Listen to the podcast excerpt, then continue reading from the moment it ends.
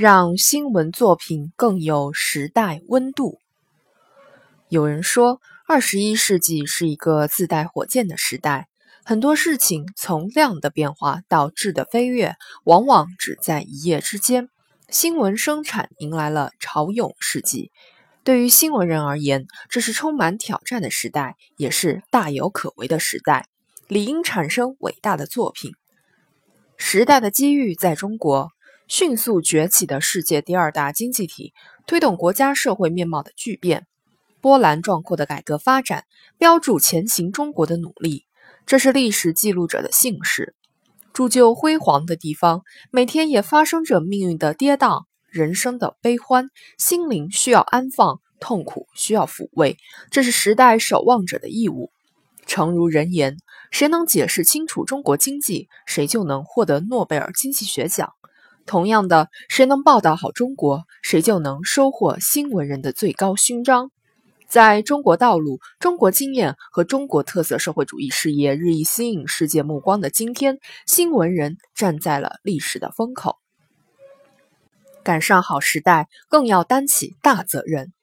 笔下有个人的命运，也有时代的洪流；镜头里有浓缩的世界，也有历史的变迁。一支笔。一张纸，一个镜头，一块屏幕，承载起推动社会进步的力量。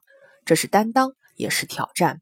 要读懂并呈现给读者一个复杂而深刻的中国，不仅需要理性的头脑，也需要滚烫的心肠。有个问题问得好：什么才是媒体人所需？众人的眼球吗？看客的唏嘘吗？世界的哗然吗？答案是否定的。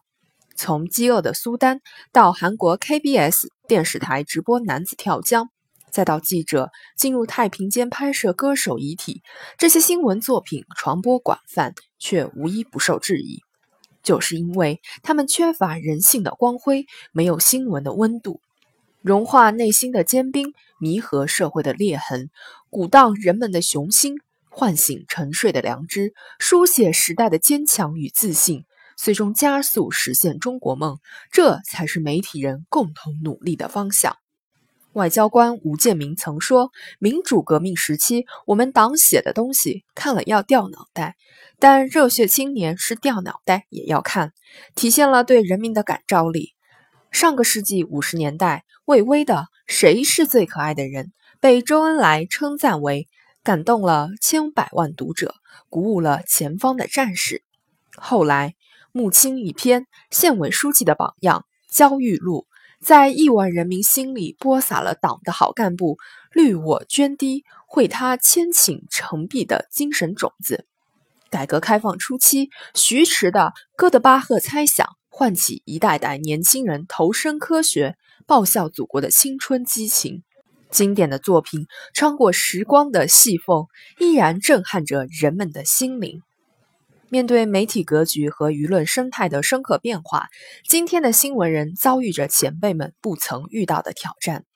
在你有登场权利，我有围观自由的时代，如何凝聚共识，筑牢底线？在观点交融交锋的时代，能否在激流中坚守核心价值观？面对新媒体的冲击，如何适应分众化、差异化趋势？看破这些新时代传媒棋局，新闻作品才能传递时代的温度，呈现人文的高度。需要强调的是，这样的作品绝不是盲目赞扬或一味抱怨，不能蒙缝里看成绩，放大镜下看问题。他要求媒体人在市场竞争中，不能为了抢收视率而偏离了主流价值；在灾难中，不能为了抢现场而耽误了救援工作。